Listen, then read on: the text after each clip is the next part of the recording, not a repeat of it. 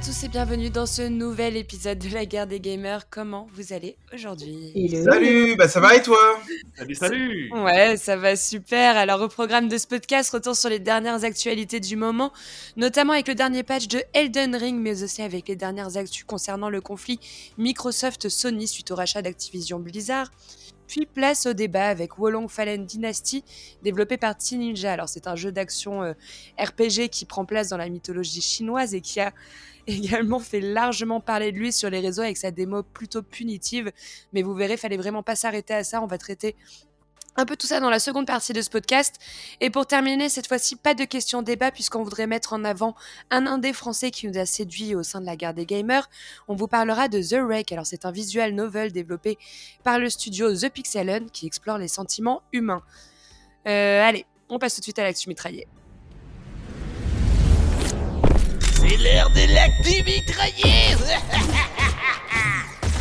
On commence tout de suite cette actu mitraillée avec le GOTY de 2022, Elden Ring, qui vient de sortir son patch 1.9, un patch qui comprend les corrections de nombreux bugs, mais surtout, et surtout, c'était attendu l'arrivée du ray tracing sur PC, PS5 et Xbox Series X. Alors, Jalma, est-ce que tu peux parler un peu de ces nouvelles fonctionnalités apportées au jeu? Ouais, alors le ray tracing, on va rapidement revenir sur ce que qu'est cette technologie. Je pense que vous la connaissez. En fait, ça va permettre d'améliorer le rendu d'un jeu, c'est-à-dire améliorer le réalisme d'un jeu. Euh, ça va par exemple améliorer le rendu des ombres, euh, simuler divers éclairages, etc. Enfin, ça va, ça va vraiment être euh, acté sur du réalisme. Alors, je me suis dit, vous savez, on a fait un live et souvent dans les lives, Fred nous fait sa petite geek story. Et je me suis dit, mais pourquoi dans les podcasts, j'aurais pas ma petite geek story Jalma? Donc je vais juste vous poser deux questions. On va savoir si vous savez. Alors, eh, c'est Nvidia qui a introduit le ray tracing avec l'architecture Turing pour le grand public. Mais à votre avis, c'était en quelle année? Euh, waouh. la, la, génération, c'est avec la génération des 2000, des GeForce 2000, mais par contre. Alors, c'est arrivé en 2018. Ah, j'aurais dit 2018, voilà. 2018, c'est Nvidia qui est les premiers euh, à proposer le ray tracing aux joueurs. Alors, ça demande quand même des cartes graphiques assez solides. Et ensuite, son concurrent euh, a proposé également cette technologie. Deuxième et dernière question quel est le jeu qui actuellement euh, utilise le plus le ray tracing? Il y a un jeu euh, parmi d'autres qui utilise plus le ray tracing que d'autres jeux. À votre avis, c'est lequel? Est-ce que c'est un jeu qu'on a fait un podcast ou pas? Pas encore. Cyberpunk. Et c'est Cyberpunk, Just Tu viens de gagner un resto Bravo Elle a, elle a gagné pour l'ensemble de l'équipe. Euh, est-ce que ça fait deux restos ou pas? Voilà. Donc c'est effectivement Cyberpunk qui, qui, qui, exploite le mieux cette technologie. Et je pense que French, tu l'as utilisé quand il y avait joué et tu t'es rendu compte de l'aperçu finalement. quoi. Eh, eh, bien non, pas du tout, parce que je n'avais pas une machine qui me permettait de faire du ray tracing à l'époque. Eh ben c'est dommage. Mais on pourra voir très prochainement avec le DLC qui sort. Euh, du coup, Elden Ring, c'est un jeu, hein, pour ceux qui l'ont manqué, qu'on avait traité en podcast euh, l'année dernière. Je vous invite à aller le redécouvrir si vous le souhaitez. Euh, il nous avait bien tous possédés. Je me souviens, on était vraiment dans une période où on était complètement matrixé par Elden Ring. Euh, French, toi, t'en es où depuis? Est-ce que tu l'as relancé? Ouais, ouais, bah de toute façon, les, les fidèles auditeurs le savent. Hein. Je l'avais déjà dit à l'époque. Moi, c'est un jeu sur lequel je j'en coupais, je divisais par deux mes nuits pour pouvoir y jouer. Donc c'est quand même pas rien. Euh, non, je l'ai pas encore relancé. Je l'ai pas encore relancé. Euh, à l'époque, j'avais fini la partie principale, donc j'avais vu une fin. Mais voilà, moi, pour moi en fait, maintenant, quand je vais le relancer, j'attends surtout en fait le, le DLC, le DLC que nous attendons tous, c'est-à-dire qui a été annoncé, ouais. Mm. L'ombre de l'arbre monde qui doit sortir quelque part cette année, on ne sait pas encore quand. Et à mon avis, c'est à ce moment-là que je vais le relancer et je vais y passer encore des dizaines et des dizaines d'heures. J'ai tellement. Moi j'aimerais toucher un mot sur ce jeu quand même parce qu'il avait quand même. Euh... Enfin, une avancée avec son monde ouvert. En fait, c'est vrai qu'en ce moment, on joue à Wolong et on se rend compte que pour monter le niveau du personnage, euh, il faut sans arrêt se retaper des, des zones couloirs. Et, et, si on prend en comparaison Elden Ring, c'est là où Elden Ring a, a, quand même révolutionné le genre. C'est-à-dire que ce monde ouvert proposait de pexer, enfin de faire monter le niveau de ton personnage, tout en découvrant sans arrêt des zones inédites en fait. Et c'est là qu'on se rend compte de la grandeur de jeu et de ce qu'il a apporté quand on va retourner sur des classiques comme Molong, en fait, où là on se retrouve dans une zone couloir, ou que quand on n'a pas le niveau à un boss, on va se devoir se retaper les mêmes mobs dans ces mêmes mobs couloirs. Et Elden Ring avait eu cette astuce-là bah, qui a révolutionné le genre. C'est dur de passer euh, après euh, Elden Ring hein, euh, parce que tu perds complètement la liberté d'exploration qu'il proposait et même au niveau de l'univers, tout simplement, on était sur un univers qui était totalement magique. Les ambiances étaient dingues, tout ce qu'on tout ce qu'on visitait. Je me souviens de Cali, tout ça, c'était vraiment des lieux magnifiques là en fait. En réalité, c'était ça, et c'est quelque chose qu'on pourra en parler, mais c'est quelque chose qu'on retrouve pas dans pas partout dans les jeux, et notamment dans Wolong. Mais ce qui est important de rappeler, c'est qu'en fait, Elden Ring est l'exception et que finalement, le principe, ça reste des jeux comme Molong, comme Nioh, comme les Dark Souls, qui sont des jeux plutôt couloirs. Et pour l'instant, Elden Ring fait partie de l'exception. Mais je pense que ce genre-là va évoluer aussi sur un monde ouvert et qu'Elden Ring est, enfin, est les prémices d'une nouveauté de ce qui va suivre. Hein. Après, après, on avait traité également Steel Rising euh, l'année dernière, euh, qui est un Souls-like également. On était quand même, on avait quand même aussi un peu plus de liberté d'exploration euh, dans ce jeu-là. On a Lies of Pi qui arrive là cette année, qui je pense va être aussi un peu plus ouvert que Wolong. Tu l'attends celui-là, hein? Ah, je l'attends avec impatience, ouais. Mais bon, on s'écarte du sujet, mais Wolong, on va en parler juste après de toute façon. Hein, c'est le, sujet de ce podcast. Donc, pour le moment, j'aimerais qu'on vienne un petit peu à, la deuxième actu, c'est l'affaire Microsoft-Sony, hein, qui qui cesse de faire parler depuis des mois euh, sur les réseaux. Alors avant tout, euh, euh, on a une dernière news dessus, mais avant qu'on en parle, pour ceux qui n'ont pas suivi, est-ce que tu veux bien faire un, point rapide, Nao, sur le rachat de Activision par Microsoft? Yes, parce que Donc, bah, pour rappel, du coup, Microsoft a annoncé le rachat record d'Activision Blizzard le 18 janvier 2022, donc avec une somme annoncée à 68,7 milliards de dollars. C'est énorme. Il s'agit tout autant du rachat le plus important de l'histoire du jeu vidéo, mais également de Microsoft. Depuis, euh, la firme mène une bataille juridique et politique pour faire valider le rachat par les autorités dans le monde entier. Euh, donc si c'est la franchise euh, Call of Duty qui s'est vite retrouvée au milieu des discussions, Microsoft, rappelons-le, rachète aussi des très grosses licences cultes comme World of Warcraft, Diablo, Starcraft, Crash Bandicoot aussi, Spyro, Overwatch. Et rappelons aussi qu'ils ont King, donc ça la, la, licence Candy Crush. Enfin bref, avec ce rachat, Microsoft gagnerait donc de la force à la fois sur le marché mobile, mais également euh, ça relancerait beaucoup euh, sur le marché des consoles avec le rachat de Call of. Toutes les régions où opère euh, du coup Activision, la firme elle doit faire autoriser le rachat, en gros. C'est pour vérifier qu'avec ce rachat, le marché ne sera pas déstabilisé à court, moyen et long terme. La libre concurrence, ouais. Tout à fait. Et euh, les autorités doivent être garantes du coup d'un marché qui reste concurrentiel pour profiter aux consommateurs. Et par exemple, euh, pour introduire tout ça, au mois d'octobre, au Royaume-Uni, 50% des ventes des jeux de Call of Duty Modern Warfare 2 se faisaient sur PlayStation contre 33% sur Xbox. Forcément, Sony a peur et veut mettre des bâtons dans les roues à Microsoft. Et je pense que je pense que j'ai plutôt bien résumé la chose. Euh, il va y avoir pas mal de discussions et, et d'affronts Justement, des discussions, il y en a. Et en février, il y avait la CMA qui se disait donc euh, opposée à ce rachat en argumentant hein, autour du fait que cette fusion rendrait Microsoft trop puissante dans le domaine du cloud et étoufferait la concurrence. French, qu'est-ce qu'on doit comprendre avec ce nouveau communiqué qui tend vers l'approbation de ce rachat Donc, quels ont été les derniers éléments apportés par Microsoft? Et oui, c'est là tout le, sel de la situation. Et pour compléter ce que dit euh, Nao, la CMA donc c'est l'autorité de la concurrence euh, en Angleterre, elle a rejeté, là il y a quelques jours, deux, trois jours, elle a rejeté l'un des plus gros arguments de Sony dans l'affaire Microsoft Activision. C'est-à-dire que la CMA estime maintenant que le rachat de Activision par Microsoft, ce n'est plus un danger pour la concurrence. Alors c'est un nouvel avis, et un avis qui est provisoire encore à ce stade, hein, il faut quand même le préciser. Alors, COD multiplateforme, euh, en fait, si, Call of Duty reste multiplateforme, c'est la garantie a priori d'une concurrence équilibrée. Et c'est là tout l'enjeu pour Sony. Sony qui veut garder Call of Duty pour les ventes qui viennent d'être euh, expliquées par Nao.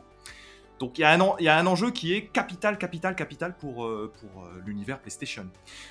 La CMA, néanmoins, doit encore se prononcer sur quelque chose, la question du cloud. Parce que la CMA dit, bon, Call of Duty c'est cool, c'est ouvert à la concurrence, pas de souci. En revanche, sur la. C'est ouvert à la concurrence pendant une dizaine d'années hein, uniquement. Après, ils ont dit ils ont qu'à se débrouiller pour développer leur propre Call of. Hein. ça, ça, en tout cas... compliqué quand même sur ces échanges-là parce qu'en vrai, si tu regardes, Microsoft vient, enfin pas Microsoft, mais euh, la licence de Call of vient de, de re-signer un contrat justement pour relancer euh, les jeux sur euh, les consoles Nintendo. Donc, je suis pas vraiment sûre oui, que... une clause, une clause de 10 ans, et ils ont dit que par la suite, 10 ans, c'est largement assez long pour développer quelque chose qui est assez fort. Oui, ça, a, priori, ça se tient. Mm.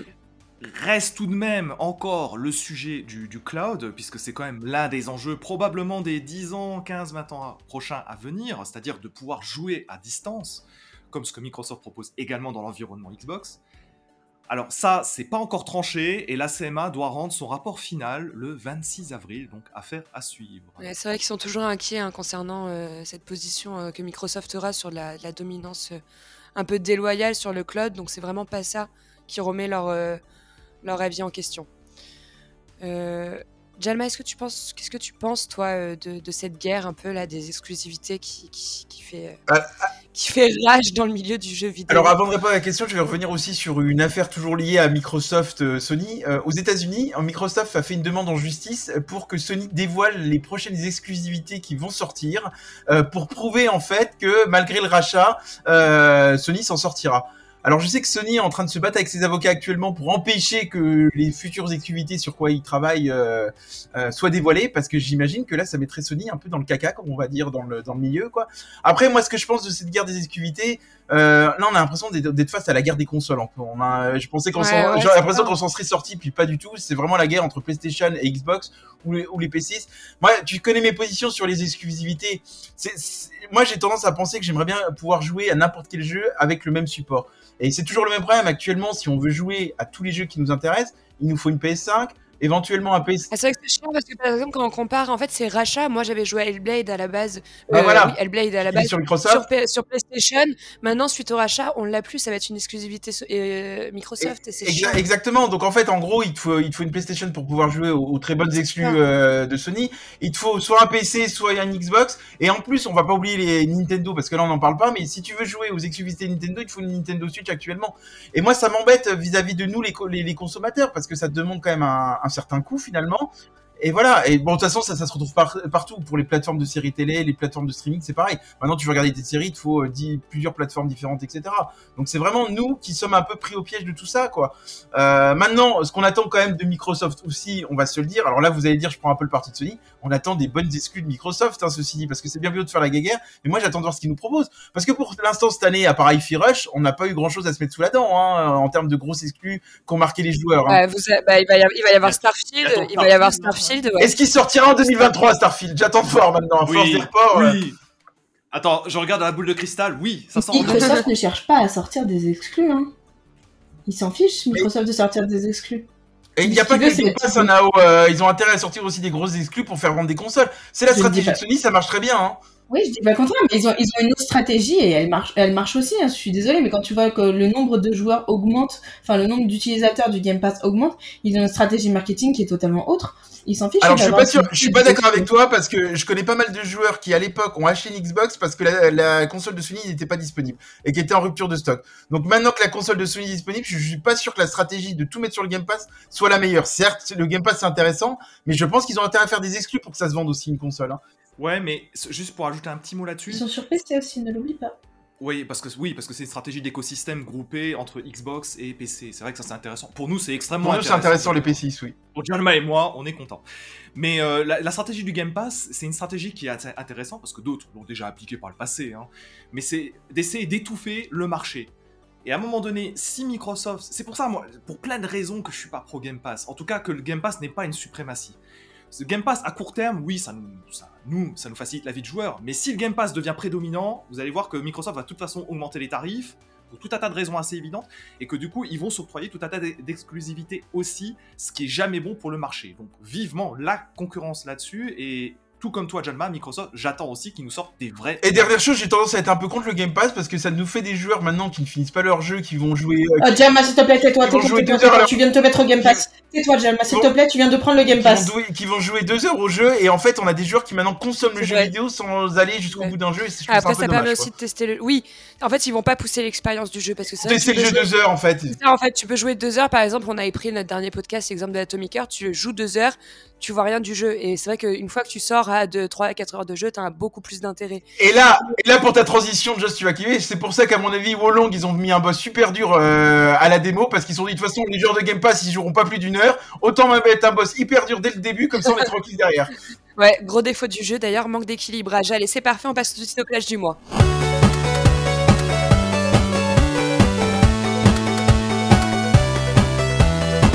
Alors dans ce clash du mois, vous l'avez compris, un retour sur Wolong Fallen Dynasty. Donc c'est le dernier jeu Dark Fantasy de la Team Ninja, le studio de la dernière euh, Nioh. Ouais.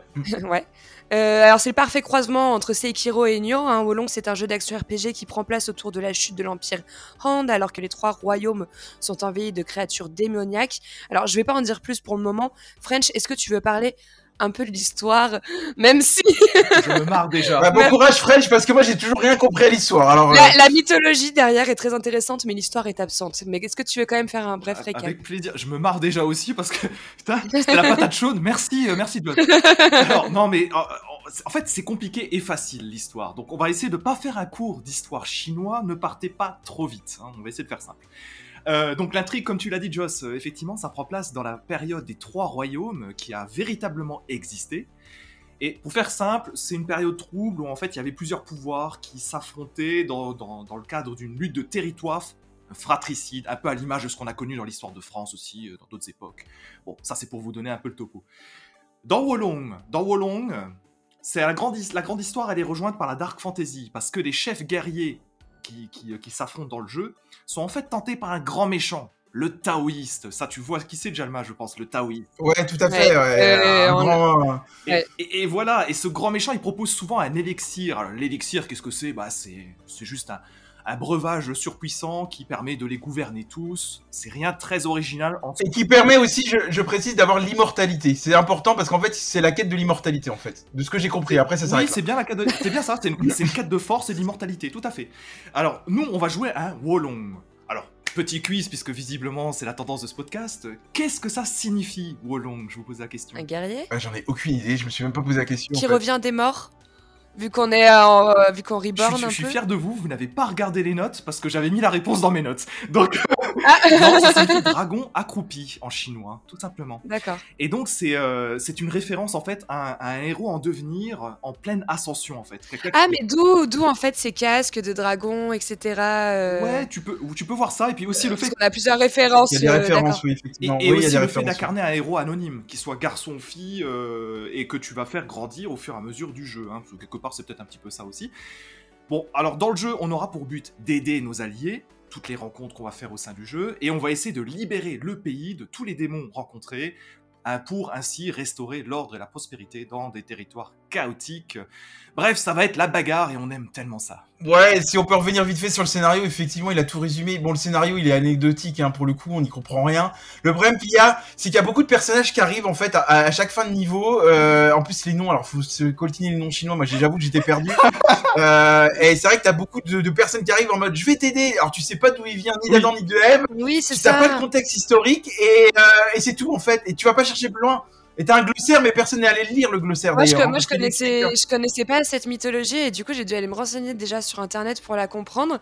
Et en fait, l'histoire, elle nous passe complètement au-dessus. D'ailleurs, même l'univers, Oui. en fait, euh, pourtant, il pourrait être, elle pourrait être super captivante parce que quand tu, quand j'ai été voir sur internet ce qu'était euh, la, la mythologie des trois royaumes, c'est très intéressant. Mais là, en fait, on se perd dans une succession de niveaux et du coup, il n'y a pas de lien narratif. Et comme tu dis, on a plein de personnes qui viennent nous aider, aucune Bah, explication. Justement, en fait, sur cette narration, euh, comme tu dis, t'as un glossaire et qui plus est, euh, j'ai l'impression de revoir le, le, le glossaire de, de Vampire Sanson. C'est-à-dire que t'as des tonnes et des tonnes de trucs écrits sur les. Ah bah, c'est réali... c'est- Enfin, la réalité, tu veux découvrir qui est le jeune garçon avec qui t'es au départ. Tu commences à ouvrir le glossaire et tu vois qu'il y a écrit 50 lignes dessus. Bah, t'as pas vraiment envie de les lire. Et au final, genre, t'as rien qui te pousse à comprendre ta narration. Genre, tu. Le- les choses t'emmènent à ce que tu avances dans ton histoire sans pour autant la comprendre juste par ton gameplay en fait ce, je qui est, trouve. ce qui est très embêtant pour rebondir sur ce que tu dis, c'est que, bon, vous le savez, moi j'ai- j'aime bien quand une histoire va m'impliquer dans quelque chose, va me faire vivre en fait une grande aventure.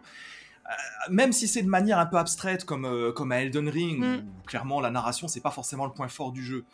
Mais ici, vraiment, t'as l'impression d'être embarqué d'un côté à l'autre sur la grande map du jeu, dans des tout petits niveaux, et tu ne comprends rien aux liens qu'ont les personnages et éventuellement à ce qu'ils recherchent. Donc c'est vrai que l'histoire, bah, Bon, après, ce qui est important de rappeler, c'est que Nioh avait déjà ce défaut, donc ça me défend, ça me, dé- enfin, je suis pas surpris des développeurs en fait pour le coup qui est ce Oui, défaut-là. En fait, c'est oui, Moi, je- bien je- quand tu sors un nouveau jeu d'améliorer euh, les, les. On les- est, d'a- on est entièrement d'accord. Moi, moi, moi, ce que je dirais de ce scénario, euh, alors on est d'accord, c'est un jeu chinois, mais c'est vrai que le scénario c'est ni bon ni mauvais. On va pas se mentir. Allez, il était obligé de la Mais sortir ce, qui est terrible, ce qui est terrible là-dessus, c'est que par rapport à Nioh, je trouve qu'ils ont fait un gros gros effort dans les cinématiques, qui sont bien montées, il y a un vrai souffle épique qui s'en dégage. Par contre, on n'est jamais impliqué. Moi, c'est ça qui m'emmerde le plus. Euh, J'aimerais qu'on parle un peu de, de la DA parce qu'on va pas s'éterniser sur l'histoire. Euh, Nao, est-ce que tu veux en parler rapidement? Oui, bien sûr. Donc, malgré mes quelques heures de jeu, de ce que je peux dire, c'est que je suis pas. C'est une joueuse Game Pass, hein, c'est pas surprenant. non, non, non, non, Gemma, ça n'a rien à voir. C'est que euh, je suis pas conquise par le gameplay ou bien la narration, mais je trouve des points positifs à la direction artistique et notamment aux animations. Alors, moi, j'ai Euh, noté que du négatif. Vas-y. Non, mais les, les animations, ceci dit, elles sont bien faites. Par contre, Les animations sont bien faites. oui. Ouais, les combats, ça va ah, les combats, les des combats, parce ouais. Parce que Bah, c'est quand des, animations de, c'est des animations de déplacement, c'est le mouvement des personnages, etc. Il Ouais. n'est pas, il est, Non, il pas mal non. fait. Je Ah, parce que quand tu Non, parles des- du- des visages, etc., franchement, ah, c'est figé, il y a rien de beau, quoi. Non, non, je parle pas, je parle, je parle pas, je parle pas, de, je parle pas du, du, du, du, du rigging des, des, du visage, etc. Ouais. Je parle vraiment euh, des mouvements des personnages, etc. Après le reste, euh, comme qui souvent dans, dans ce genre, euh, dans ce genre de jeu, et dans ce genre d'univers, je vois du réchauffé. Peut-être parce que je passe pas assez d'intérêt à cet univers, mais les VFX, je les trouve classiques. Euh, je les trouve même pas transcendants. Le sound design, je le trouve répétitif, malgré que euh, j'ai apprécié euh, mettre les voix en chinois pour une immersion plus intéressante. Euh, petit plus, à la limite, peut-être pour la personnalisation du personnage, parce que j'aime ça, mais j'ai rien trouvé de transcendant, même si à la limite, euh, les environnements euh, pouvaient être sympas, le level design n'était pas trop dégueu, mais il y a rien qui m'a transcendé en fait là-dedans. Le level design, il est pas fou du tout, il est hyper linéaire, t'as quelques embranchements euh, par-ci par-là. juste clair. En fait, la direction artistique, pour moi, elle est sans grand intérêt et graphiquement parlant, elle est pas au niveau d'un jeu de 2023. Tout simplement. Ah bah graphiquement parlant, le jeu aurait pu sortir sur Ouais. Atari, on aurait, on, on- on- carrément. ça aurait été Oh pareil quoi. Ah, non, je. Et en plus de, Non, mais de ça, j'y ai joué sur PC moi et il était hyper mal au pied. Oui, ça se confirme. Ouais. J'ai- joué sur PC. Ouais, alors, alors, alors ça c'est vrai. Par contre, je vais juste revenir là-dessus. Euh, moi, je l'avais testé aussi la démo sur PC. euh, L'optimisation était compliquée. Du coup, moi, je l'ai fait sur PS5. Par contre, sur PS5, il est très très bien optimisé. Et tant mieux pour ce genre de jeu vu la difficulté de certains boss. On y reviendra.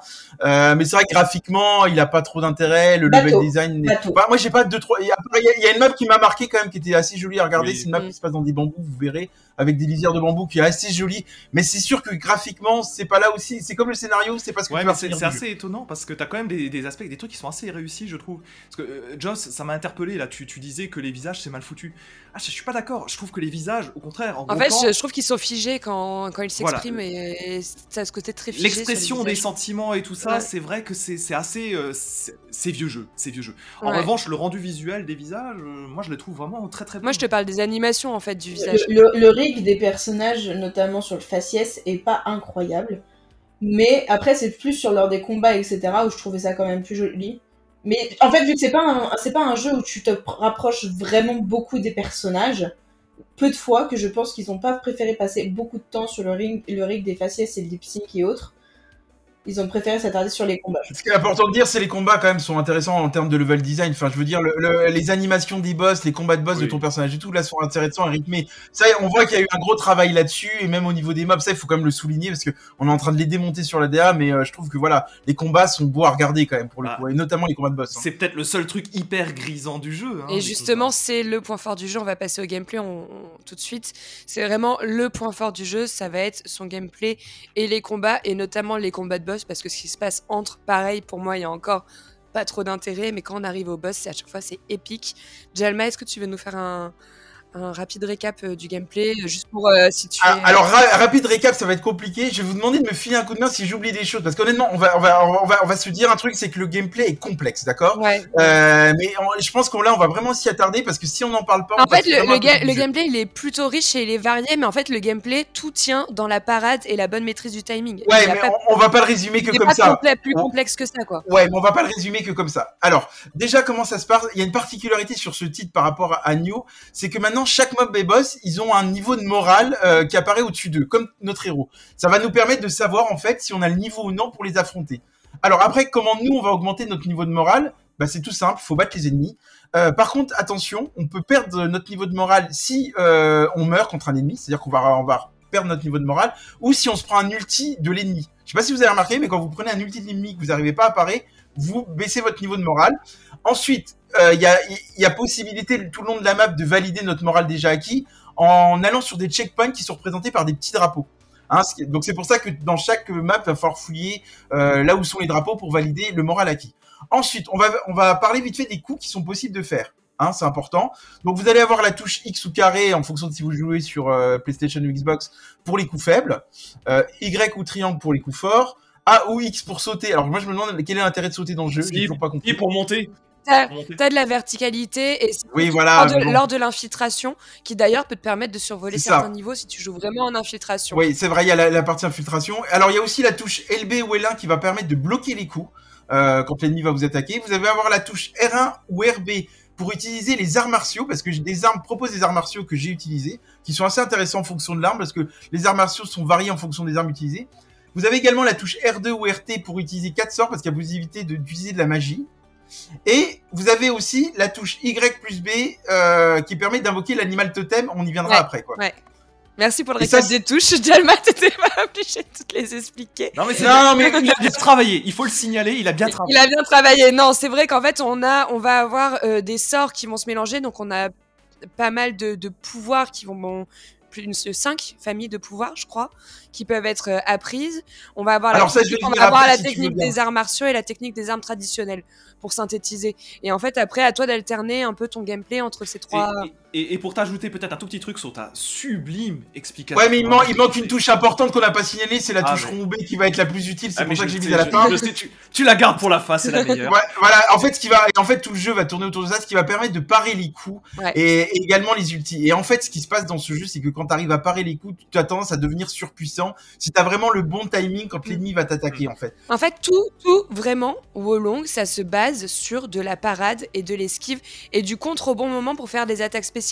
C'est uniquement ça. Si vous avez compris ça, vous défoncez tout le monde. Mais alors après, ce qui est important de rappeler, c'est que maintenant que je vous ai un peu expliqué les touches, c'est que chaque ennemi, au-delà du moral dont on a évoqué, il y a une barre d'esprit que vous avez dû remarquer.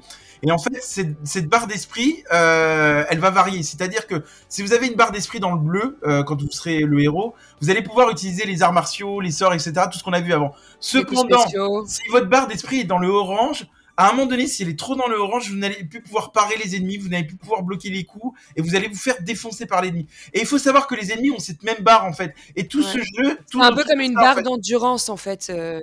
ou une barre d'endurance exactement. Et quand le- le- l'ennemi a sa barre d'orange dans le orange vif, euh, on va dire, euh, là vous allez pouvoir appuyer sur votre touche Y euh, ou triangle qui va lui lâcher un ulti et c'est là où vous allez le défoncer. Et en fait c'est ça le plus important dans le jeu.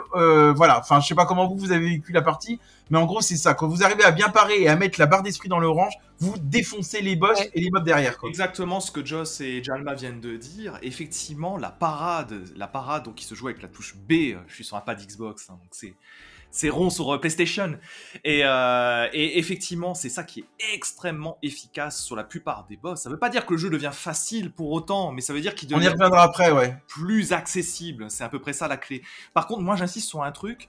Tu l'as déjà bien dit, Jalma, mais moi j'ai vraiment perçu le jeu comme plus accessible que d'autres ténors de ce type de jeu, de, des ARPG très exigeants, parce que quand il réfléchit, tu prends les arts martiaux, tu prends les sorts, tu prends la bravoure avec les drapeaux que tu évoquais, et finalement ce sont autant de, de capacités qu'on te donne pour rendre le jeu Oui. un peu plus simple quand tu arrives à Alors- maîtriser ça. Ouais, mais moi, il y a quand même un défaut que je voudrais souligner, après je te laisse parler, Joss, c'est qu'en fait, je trouve qu'il y a au début, hein, il y a énormément de touches à, à, à maîtriser, à connaître, et moi, j'ai eu beaucoup de mal au début à m'adapter parce que je confondais les touches. Par exemple, je me mélangeais entre l'utilisation des sorts et des arts martiaux, et du coup, des fois, je me faisais défoncer par les ennemis, donc je trouve qu'il y a beaucoup, beaucoup de touches, et ça demande quand même un- une maîtrise et une adaptation du jeu. Et notamment le fait de parer qui demande du temps aussi d'acquisition, de, de, de parer au bon moment. Excuse-moi, Joss, je t'en C'est en prie. fait, c'est une fois que tu as compris cette mécanique, parce que le jeu, comme je te disais, il est pas extrêmement punitif.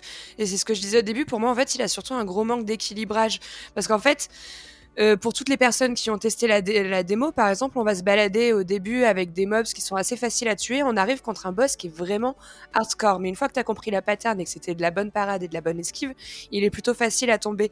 Donc, par la suite, après, tu te retrouves avec une succession de boss qui sont relativement simples. Tu vois ce que je veux Alors, dire, en fait? C'est qu'on va avoir quelques Moi, je me suis de- posé la question euh, et j'ai comparé ça un peu à Steel Rising. Vous allez comprendre. Nioh, euh, je, je reprends leur ancienne licence Nioh, je trouvais que les mobs étaient super compliqués et le jeu était très punitif, même pour aller aller jusqu'au boss, c'était hyper punitif certains passages. Et je Là, me tu demande- meurs dix fois plus, Ouais, tu meurs dix mais- fois plus aux deux premiers boss mais- que ceux d'après, quoi. Mais je me demande si du coup, pour le rendre un peu plus accessible, ils ont pas baissé le niveau euh, des phases de mob en fait. Et pourquoi je parle de Steel Rising? Parce que alors Steel Rising qui est un sous-like mais très très facile.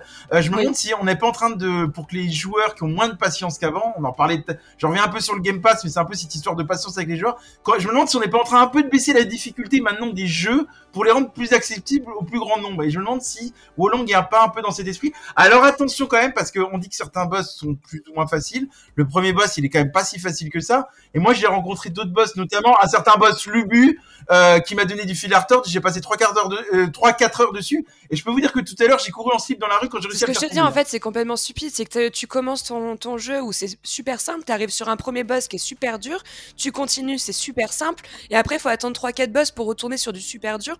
Tu vois, il y a, il y a, il y a- il y a- il y a ouais, voilà, ouais. Histoire, histoire d'en ajouter encore euh, le petit listing de Jalma, moi j'ajoute aussi Yan Yang et Wen Shu, qui sont deux boss qui m'ont vraiment mais refait, refait le fondement. Ça a été vraiment une horreur. J'étais très content quand je les ai eus. Et en fait, au niveau difficulté, moi je, je le résume de la manière suivante quand j'en parle autour de moi. Je dis que euh, Wolong, il a une difficulté en W. Vous prenez la lettre W devant vous, vous avez compris. Il y a des pics par moment. Et les Mm. fameux pics, ce sont généralement des boss. Et c'est pas tous les boss. Euh, là, le fameux Lubu que tu cites, Jalma, effectivement, il est très dur. J'y ai passé Horrible. Également, j'ai passé euh, facile quelques heures aussi dessus. En revanche, juste après, ça a roulé. Et c'est comme ça, Wolong. Il a une logique assez bizarre. Et moi, je, je parle, et je suis pas le seul, je crois, d'un équilibri, euh, un équilibrage, pardon. Ouais, ouais, complètement. Et puis il y a aussi, euh, pour moi, je trouve que les runs entre les boss, elles sont inintéressantes. Euh, vraiment, en fait, j'ai qu'une hâte, c'est d'arriver au boss parce qu'en fait, ce qu'on fait entre temps, déjà, je trouve que les environnements sont pas spécialement plaisants. Euh, L'exploration, elle est quasiment inexistante en fait. On est quasiment en ligne droite. On se retrouve avec des IA. Alors, je suis on pas se d'accord avec retrouve- ça, On se avec des IA qui sont vraiment pas ouf dans le jeu. Alors je suis pas d'accord avec ça quand même. On va y revenir parce qu'en fait plus tu augmentes dans l'aventure du jeu, effectivement ce que tu révèles là c'est vraiment dans les vrais les premières heures de jeu. Allez on va dire peut-être les 10-15 premières Ouais, heures. moi, j'ai pas Après, été à la- 10 heures. Ouais, mais c'est Ouais. beaucoup. La- déjà la- beaucoup avant de changer les parce- choses. Et parce qu'en fait, ce qu'ils veulent, ce qu'ils ont voulu faire, c'est qu'il y a quand même une marge de, de progression. Et c'est vrai que les mobs deviennent plus difficiles par la suite. Donc il y a quand même des fa- moi, il y a quand même eu des passages où j'ai mis, euh, j'ai dû un peu réfléchir avant d'y aller. Et ils te demandent, oh, ils Mm. t'obligent à fouiller pour avoir tous les drapeaux parce qu'on y est bien. Si t'as Ouais. pas fouillé les drapeaux, t'as pas le niveau de morale nécessaire. Et des fois, t'arrives Mais en fait, boss en ayant le moral en dessous, qui fait tu L'exploration était utile uniquement que pour les drapeaux, parce que si on fait de l'exploration pour Oui, l'aspect RPG, franchement, tu vas looter 350 équipements qui serviront à rien. Alors ça, je voudrais venir là-dessus. Je voudrais venir. Est-ce qu'on peut revenir sur les RPG J'en ai pas Bah, parlé. personnellement, moi, franchement, j'en suis, j'ai fait quand même pas mal de boss et j'utilise toujours mon sable du début que j'ai amélioré Oui. en fait. Mais juste un mot avant, avant que tu y ailles, euh, Jalma, mais je t'inquiète, je, je, je fais court. C'est effectivement, je pense que ce que tu dis, Joss, sur l'exploration, moi je le ressens aussi. Le UI design, Mm. je le trouve à chier. Pourquoi? Parce qu'en fait, l'exploration, elle ne récompense finalement pas grand chose. Non. Elle, elle est uniquement utile pour trouver les fameux drapeaux, les drapeaux majeurs, les Mm. principaux et les mineurs, qui permettent de baisser la bravoure. C'est important dans l'évolution du jeu, mais ça n'apporte rien de plus. Et ça, ça peut décevoir. Alors ça apporte un petit truc aussi parce qu'il y a possibilité en fait d'utiliser ce qu'on appelle des drapeaux violets pour venger d'autres joueurs quand t'es en ligne. Oui, Ce qui permet, ce qui permet de récupérer ce qu'on appelle des sauts du tic, parce que moi à un moment donné j'en avais plus, et les sauts du tic te permettent d'appeler des PNJ, ça on en a pas parlé du tout, d'avoir un ou deux PNJ qui vont t'aider notamment pendant les phases de boss, ça c'est intéressant. Je reviens vite fait si vous voulez sur le côté RPG, ce qu'on n'a pas parlé du tout. Donc effectivement on va retrouver Il est, hyper, l'équipement- brou- il est hyper brouillon. Ouais, mais alors ça, Nio, c'était le même bordel. On- je te rejoins complètement. En fait, on va retrouver l'équipement d'un vrai guerrier, des casques, des armures, gantelets et grèves, et des différentes armes, donc sabre, grand gourdin, double épée, ar- arc, arbalète. Hein, donc vous avez vraiment tout le panel. Et en fait, ce qui est important de rappeler, c'est que chaque arme et armure vont pouvoir être développées à une forge. Hein, vous allez rencontrer un forgeron et on pourra également modifier leurs effets. Alors par exemple, on va avoir des effets sur des armes où vous aurez un gain d'esprit en attaquant, puissance de la foudre, etc. Moi, je trouve que le deuxième défaut du jeu, effectivement, tu l'as dit, Joss, c'est qu'une fois que tu as les armes et armures développées, bah, tout ce que tu vas looter, ça devient complètement useless. Moi, deuxième défaut dont vous n'avez pas parlé, et je suis, alors moi, je, trouve c'est un gros problème, c'est que bah, le forgeron, vous le trouvez que sur certaines maps. Donc, c'est-à-dire qu'il y a des maps où tu vas pas croiser le forgeron, donc tu pourras pas développer des armes. Et dans le hub central de jeu, dans le village caché, tu n'as pas de forgeron. Donc, en fait, tu es obligé de retourner sur des anciennes maps où tu as ton forgeron pour pouvoir développer tes armes et armures parce qu'ils n'ont pas pensé à mettre un putain de forgeron dans le hub central du jeu ou dans les dans les nouvelles dans les nouveaux niveaux que tu vas faire. Et ça, je, trouve- ça complètement ouf. Et un autre truc que je veux souligner, c'est qu'il y a plein d'objets que vous récoltez qui sont complètement useless. Mais oui. À, à part le remède draconique qui va vous aider à vous soigner, moi, il y a, il y a les autres objets, je ne m'en sers jamais. Je sais pas si. Par exemple, si je te parle du lotus sacré, French, je pense que tu t'en sers jamais de cet objet-là. Tu moi, vois je, même pas je ce me sers de aucun de, de- J'ai équipé quelques trucs, genre des épingles, des trucs dans le genre, mais je sais pas à quoi ça Il y a sert. effectivement beaucoup d'objets qui sont assez useless, ça, je, je vous rejoins tot- à 200% là-dessus. Et, et tu parlais aussi du hub central, effectivement il y a un village central dans le jeu. Dans ce, Et t'as pas de forgeron? Dans ce type de jeu, ouais, dans ce type de jeu, en général on essaie de te faciliter un peu la tâche en tant que joueur et on réunit tout un tas de corps de métier qui vont être utiles. Si on, si on reprend Elden Ring par exemple, on- on- tout le monde a vu le bastion de la table ronde et ça réunit Oui, c'est un hub central. tout. C'est ça, c'est un hub central. Ça, Et là, les mecs, ils y ont pas pensé, quoi, dans, en fait. dans, euh, dans Wolong, effectivement, c'est pour moi, c'est un village hub de la honte, quoi. C'est un truc, euh, c'est un truc qui n'est plus, à euh, plus fait ni à faire, quoi. Alors si, il y a juste un truc qui est intéressant dans le village central, j'y parle parce qu'on n'en a pas parlé, c'est qu'il y a un mec qui te permet de réinitialiser tes niveaux. En fait, si vous voulez, vous allez pouvoir augmenter votre niveau de personnage euh, grâce au drapeau euh, dans cinq catégories avec le bois, feu, terre, métal et eau. Ça va vous permettre no- notamment d'améliorer les PV de votre personnage. euh, et, ça va vous apporter plein de fonctionnalités. Mais imaginons, vous êtes trompé, vous avez mis tout sur le bois et sur le feu, et eh ben, en fait, le central, il y aura un personnage qui va pouvoir de réinitialiser tout ça en fait quoi.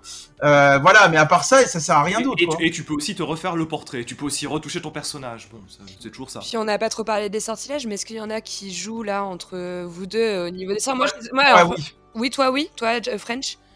Pas du tout. Ouais, moi non plus, pas du tout. T'as 4 emplacements pour 50 sorts et ils sont à peu près. Enfin, moi je les trouve plutôt inutiles. Euh, moi, j'ai laissé tomber. Moi, Alors, je repose non. uniquement en fait sur la parade. J'ai vraiment laissé Mm, tomber. J'ai mm. trouvé que cette mécanique a été hyper brouillon Pareil. et la parade est 10 fois plus intéressante. Et les arts martiaux de mon Et côté. les arts martiaux également. C'est là quand même que Wolong, je, je disais plutôt, je, je crois que Wolong ne se joue que d'une seule façon. En vérité, il y a quelques variantes et on peut finalement ne pas tout exploiter du jeu. Ouais, mais elles sont pas, elles sont pas vraiment bien. Elles sont, Ouais, mais elles sont, moi, elles sont j'aimerais pas bien- bien exécutées et ça me fait penser en fait à ce que m'avait dit Babel, euh, un- une personne qui nous écoute depuis euh, un moment au sein de la garde. qui a pas passé, qui a pas passé le but en fait. hein. Je tiens à lui faire un clin d'œil. Moi, je l'ai fait. C'est dit- qui le champion, dit- Babel? C'est qui le champion? La Il- balance. Il dit qu'Olong mériterait d'être un boss rush et en fait je le suis Oui. totalement dessus. Je trouve qu'en dehors des combats des boss, les boss alors ils sont vraiment, les créatures sont vraiment superbes, les combats sont vraiment magiques, mais en dehors de ça le jeu il a zéro intérêt et du coup je le rejoins vraiment à 200% là-dessus. Le Olong aurait mérité d'être un boss rush. Alors après, moi, je reviens quand même sur les sortilèges parce que certes, vous les utilisez pas, mais moi, j'utilise. Il y a quand même un intérêt. On a par exemple un sortilège qui va, dès que tu vas taper sur l'ennemi, ça va te rapporter de la vitalité. Et t'as d'autres sorts qui sont utiles. Bon, à part, tu peux effectivement, parce qu'on n'a pas trop parlé, euh, induire tes armes de flammes, de glace, de terre, etc. Donc ça va euh, augmenter les dégâts. Mais tu peux également, par exemple, aussi, il y a des sorts qui sont intéressants. Tu vas pouvoir euh, euh, l'utiliser sur l'ennemi et il va se prendre plus de coups, il va prendre plus de, de PV si tu le tapes, etc. Donc les sorts ont un intérêt. Je pense pas que c'est pas parce que vous les utilisez pas que qu'ils ont pas leur intérêt. Mais ça, ça va. Ouais, non, je pense pas. Ça va dépendre de chacun en fait. Euh, mais effectivement, comme la parade qui évoque French depuis le début avec la touche B euh, euh, ou rond sur est tellement puissante qu'effectivement, je peux comprendre que certains joueurs n'utilisent pas ni l'art martial ni les sorts. Euh, j'aimerais qu'on conclue un peu. J'aimerais savoir convaincu, pas convaincu, recommande, recommande pas. Euh, Jalma, toi, t'as l'air hyper emballé. T'en es où euh, dans Wolong Tu qu'on recommande ou pas? Moi, je le recommande parce que certes, euh, malgré les défauts qu'on a évoqués, euh, c'est un jeu. Moi, je prends de nouveau du plaisir quand même parce que il y a quand même cette sensation quand tu fais un boss de, de te sentir, euh, un super héros derrière. Et vous imaginez pas quel plaisir j'ai ressenti quand. Alors, je reviens que sur lui, mais quand le but est tombé. Et, et c'est ça qu'on aime dans les jeux, Ouais. c'est que quand on arrive à, quand on a galé- galéré 3-4 heures, qu'on arrive enfin à réaliser l'exploit, c'est ça qu'on adore. Moi, moi, j'ai une pensée pour Nao quand tu dis des trucs pareils, hein, Jalma. Oui, mais après, on connaît aussi d'autres gamers qui n'ont pas passé le premier boss et qui, euh, et qui continuent à s'acharner et qui, je pense, vont y arriver. Hein. Ils se reconnaîtront en les écoutant. Et toi, Joss, alors, le jeu, Wallong, t'as adoré, t'as pas aimé, euh, on en est où là? Euh, bah moi en fait je trouve que c'est dommage parce qu'on a un gameplay qui est plutôt sympa hein, même si vous m'avez entendu pas mal le critiquer c'est vrai qu'en ce moment je critique beaucoup les jeux qu'on en podcast C'est dur. Ouais, Non, je- Joss, c'est dur. euh. mais en fait non le gameplay euh, le gameplay est sympa mais le reste euh, ne suit pas pour moi en fait le jeu est finalement assez classique et hyper redondant avec une histoire et un univers que je trouve très peu captivante enfin qui n'ont pas réussi à nous captiver après, c'est quand même une expérience qui se doit d'être jouée, comme tu disais, Jalma, euh, juste pour le plaisir en fait d'affronter les boss, comme on disait juste avant. Après, il est clair que ce sera pas la sensation de l'année au long. Euh, French, toi? Bah écoute, ça va, faire, ça va vous faire plaisir. Ouais, je le recommande plutôt, quoi. Je l'ai trouvé, moi j'ai trouvé euh, ce Wolong plutôt, plutôt sympa, mais très inégal. Parce que côté pile, comme on l'a dit, vous avez un gameplay qui est combat qui est vraiment, vraiment fun. Parce que quand tu maîtrises les patterns des mobs, et surtout, surtout des boss, bah du coup c'est hyper jouissif quoi. T'as envie de, de, sauter, de faire la, la danse devant l'écran quoi. T'es heureux quoi. Ouais. C'est vrai que les combats sont dynamiques, hein, c'est ça que tu disais aussi. C'est ça qui est vachement bien dans le jeu quoi. C'est hein. vraiment la, la par- c'est vraiment la partie cool de Wolong en fait. Ouais, ça c'est la partie cool. Et, et du coup, je trouve que il te, il te donne en fait une bonne approche du action RPG qui se veut exigeant, quoi. Pourquoi? Parce qu'il y a aussi pas mal d'aides qui sont proposées, comme je l'ai un petit peu dit, et comme on l'a dit aussi à plusieurs reprises. Et ça, je pense que ça peut être intéressant. Par contre, côté face, il faut quand même vous dire que bon. La personnalité du jeu, elle est aux fraises, c'est hyper mal raconté, zéro implication du joueur, donc euh, c'est très vieillot dans le level design. euh, bon, euh, faut savoir, il faut savoir ce qui vous plaît dans un jeu vidéo, quoi. En, en gros, vous attendez pas un Elden Ring. euh, par contre, si vous avez aimé, la licence Nioh, vous allez kiffer quoi. Vous passerez un Voilà. bon moment, mais ça sera pas le jeu qui marquera votre année 2023, ça c'est sûr. Nao, toi? Alors, moi de mon côté, euh, comment expliquer ça? Les premières deux heures de jeu ne m'ont pas transcendé euh, sur l'univers et l'histoire, j'ai pas été captivée. Et euh, qui plus est, comme c'est pour me faire poutrer tout le long sur un jeu, c'est pas ma cam. Euh, donc j'ai préféré arrêter assez tôt. Euh, parce que en fait simplement je prenais aucun plaisir euh, sur le jeu. Après c'est vraiment un avis hyper perso et euh, c'est parce que en fait c'est tout simplement pas mon genre de jeu. Je ne suis pas le public cible. Mais, mais voilà, et je suis, je suis sûre que vous avez su lui trouver tous, ces, tous ces points positifs comme négatifs là-dedans. Bon, merci, euh, merci à vous trois. Vous l'aurez compris, un Wolong, c'est un titre qui serait approprié un peu les recettes de Nioh et Sekiro, sans pour autant innover, malheureusement. Euh, après, il serait quand même dommage de passer à côté de ce titre, comme on vous le dit tous, parce que malgré la difficulté qui est complètement aléatoire et un lore qui est plutôt mal exploité, les combats de boss sont très visuels et assez dynamiques, et la nervosité du gameplay donne vraiment des moments assez jouissifs. Donc, ça reste dans l'ensemble un jeu que l'on recommande. On a terminé pour ce clash du mois et on va tout de suite passer au calumet du pixel. Oh, tu peux faire tourner, s'il te plaît? Pas de soucis, man. Oh. Alors French et Nao, je sais que vous aviez un jeu dont vous souhaitiez tout particulièrement parler dans ce podcast. Il s'agit de The Rec. Alors c'est un visual novel où vous incarnez Junon qui va remonter dans le passé pour tenter de changer le présent. C'est une aventure narrative qui évoque des thèmes de la complexité des relations familiales, du deuil et de la résilience. On parle d'un jeu qui est très poignant au récit intime. French, est-ce que tu veux expliquer un peu l'histoire et les mécaniques de gameplay pour ceux qui nous écoutent? Mais avec plaisir pour Jalma qui n'y a pas encore joué, par exemple. Et puis, Non, effectivement, j'ai pas eu le, le temps nécessaire. Et, et bien sûr tous les auditeurs, hein, puisque vous adorez les jeux indés, je le sais. Alors ici, on a une histoire très joyeuse. Non, je rigole, vous allez pleurer, donc euh, préparez le paquet, le paquet de mouchoirs. hein. Alors, on incarne dans ce jeu, on va incarner Junon. Junon, elle a 36 ans, elle a une carrière professionnelle qui est un peu au point mort, hein. et elle a une vie intime compliquée.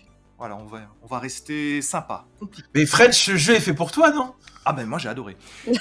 et, euh, et en fait, c'est- en fait, c'est un jeu qui nous raconte un parcours de vie comme on peut un petit peu tous le vivre à certaines étapes de sa vie. C'est ça qui est très intéressant. Et en fait, Junon, le jour où sa mère va être hospitalisée dans un état grave, elle va avoir un déclic et elle va se dire ça y est, tout est à changer dans ma vie pour que je puisse enfin reprendre un petit peu les rênes de, de, ma propre existence. Et c'est un peu dans ce contexte que le joueur va, va accompagner Junon dans ce jeu vidéo. Mon côté, euh, j'ai adoré l'histoire. On est sur un rythme assez posé, calme, euh, mais l'histoire est hyper intéressante, très prenante. On a toujours envie d'en apprendre plus, découvrir de nouvelles vérités. Euh, au final, euh, en termes de sensations, d'émotions, euh, bah, tu l'as dit, on, passe vraiment par les montagnes russes. Je suis quelqu'un en plus d'hypersensible, du coup, franchement, genre, je, bois les émotions de, de ce jeu. Au final, on reviendra un peu dessus plus tard, mais c'est ce qui fait toute la beauté de ce jeu en réalité. c'est la narration, c'est l'histoire. On sent ce jeu un peu comme un psychologue qui va chercher à aller dans le passé, les souvenirs, les retranchements d'une personne, mettre des mots sur les mots en réalité, et c'est hyper bien fait, c'est très bien amené, et j'ai réellement kiffé. Moi, j'ai une question sur ce genre de jeu. Est-ce que vous avez des, il y a des rebondissements? Parce qu'on sait toujours que les jeux à scénario fort, on veut des rebondissements. Il y en a dans Oui. le jeu? Oui, oui. Que T'as t'as du rebondissement et en même temps, en fait, il y a des trucs où tu, tu te dis ça te paraît évident, hop, non, pas du tout au final, parce que tu vas revenir et en fait, tu vas creuser sur ce passé-là tout le temps, tout le temps, et, euh, et au final, tu, tu vas découvrir beaucoup de choses et des vérités qui éclatent et, et en fait, euh, tu, tu touches tout un tas de, de, de- de thématiques problématiques en fait que tu pourrais rencontrer toi en tant que personne. Et, euh, et je c'est sais, toi, Jalma, que t'as adoré Immortality, tout comme moi. Alors, je vais pas te dire que c'est Immortality ici, c'est pas le cas, mais je, je ferai la comparaison dans le sens où c'est un récit qui se dérobe. T'as l'impression, au bout de, je sais pas, une heure, deux heures de jeu, t'as l'impression de savoir vers quoi ça va t'emmener.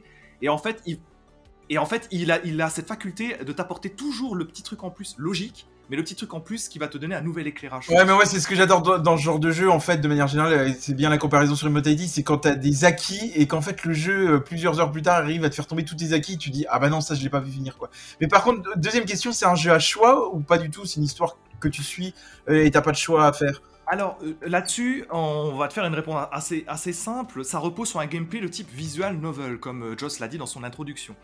Visual novel, qu'est-ce que ça veut dire hein? C'est un genre de jeu à part entière. Ça signifie essentiellement que tu vas être spectateur de ton histoire, ça il faut le dire.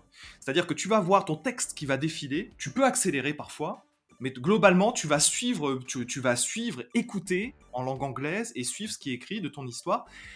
Euh, la seule les seuls vrais choix que tu vas avoir pour te répondre, ça va être éventuellement de cliquer des mots-clés pour avoir accès à des discussions euh, annexes ou connexes. Ce qui te donnera aussi des, des, des sujets de conversation qui pourront être un peu différents que tu pourras apporter euh, par la suite. Mais euh, ce que, ce que j'ai beaucoup aimé, et justement, bah, ça m'a fait énormément penser à vous quand je l'ai démarré, euh, c'est que moi, Immortality, j'ai eu du mal à accrocher. En réalité, ce truc où tu te balades un peu dans la scène, etc. Et tu retrouves cette certaine mécanique, et là, je me suis dit, ah, mais en fait, ça me fait trop penser à Immortality et tout, quand euh, j'avais essayé de le lancer. En fait, tu te balades dans la scène et tu cherches. Là, c'est euh, c'est pas le même type de recherche que tu vas faire, mais t'as un peu ce, ce côté-là que je trouve très intéressant et justement où, où tu vas te dire, fait, ça va toujours te, tu vas toujours être ramené à revoir les choses et en fait, tu vas, comme je disais tout à l'heure, tu vas creuser en fait. Et, euh, et c'est hyper Et, euh, intéressant. pour- histoire de compléter, en fait, Immortality, c'est une narration. C'est une narration qui se construit de manière assez abstraite en fait. C'est c'est toi joueur qui dois faire un gros effort. Ici, c'est une narration très linéaire. Donc du coup, ça va être beaucoup plus agréable à suivre hein, pour tout le monde. On est sur un graphic novel interactif avec des, des choix artistiques qui sont euh, assez marqués hein, pour ce jeu. Nao, est-ce que tu veux parler euh, justement un peu de, sa DA et de sa réalisation? Alors, euh, bah, tout simplement, une DA hyper singulière. Euh, j'ai vraiment accroché. Il y a, y, a des petits, y a des petits trucs qui peuvent me faire un peu tiquer, notamment le lip sync, mais en fait, ça colle un peu avec. on a un peu l'impression d'être sur un, un jeu avec qui, qui se développe image par image. C'est hyper important.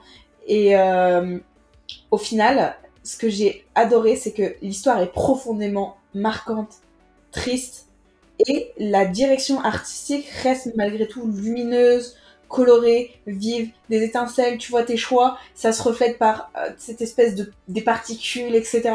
Euh, ça vient vraiment contrebalancer au final un petit peu cet aspect très sombre euh, de l'histoire qui, qui peut qui peut venir te marquer. Et, euh, et vraiment, moi, je l'ai adoré, j'ai accroché de toute façon à partir du moment où on a ce, ces effets un peu, ces aplats de couleurs, etc., où on cherche à, à transmettre beaucoup de choses euh, par les couleurs et choses comme ça. J'ai l'impression que c'est un réel coup de cœur pour vous deux. Ouais, c'est un coup de cœur. Et, et- et pour poursuivre ce que, sur ce, ce que dit Nao, c'est vrai qu'il y a un côté très euh, un peu Polaroid, très instantané. C'est-à-dire qu'il y a un côté stop motion. Donc en fait, on voit les personnages qui sont parfois très figés, un peu au côté roman photo en fait. C'est ça qui est assez intéressant. En fait, t'as l'impression d'avoir euh, une, une image par seconde limite. Enfin, comme si, comme si- Ouais, c'est ça en fait. Tes images sont très en décalé, mais, euh, mais c'est bien fait en fait. Au final, ça colle très bien avec l'animation et c'est bien amené. Et- ceci dit, il y a quand même, en termes de gameplay, l'essentiel du gameplay repose là-dessus. Alors, on l'a dit, c'est doublé en langue anglaise, avec un accent français très marqué.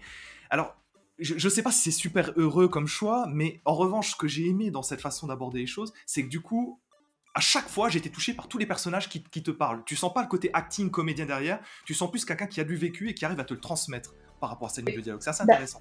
Justement, en, par- en parlant de l'acting, et je sais, et je, sais très bien que c'est un choix budgétaire y compris, mais euh, je suis quand même un peu triste que, le, jeu soit doublé en fait, euh, enfin la VO soit en anglais, doublé par une française. Du coup, ça se ressent énormément sur l'accent. Au final, je trouve ça trop dommage. Je sais que ça a été fait dans le but en fait de, de le rendre plus accessible et plus ouvert à une plus large communauté. Mais du coup, malgré tout, euh, t'as as cet accent très anglais, etc. Malgré tout, qui, qui, est plutôt qui est plutôt correct. Et en fait, d'un coup, on passe à Marie. Genre, ça revient tout de suite très français, etc. Enfin, c'est vraiment un des petits trucs qui me fait tiquer au final qui me rend un peu triste. Euh, c'est euh, le doublage que j'aurais préféré peut-être soit connaître vraiment full anglais par, euh, par une personne euh, qui parle anglais ou euh, totalement français. Mais là, du coup, ça ferme plus de portes. Bon, pour ceux qui sont curieux, hein, The Rec est, dit- The Rec, pardon, est disponible dès maintenant sur PlayStation 4, 5, Nintendo Switch, Xbox et PC au prix de 20 euros. On vous le recommande, hein, très fortement, c'est ce que je crois Totalement. comprendre. On vous le recommande. Totalement qu'on le recommande parce que comme on l'a dit, c'est un gameplay qui est accessible, c'est ouvert à tous. Il n'y a pas de challenge, hein, vraiment. C'est focus complet sur l'histoire.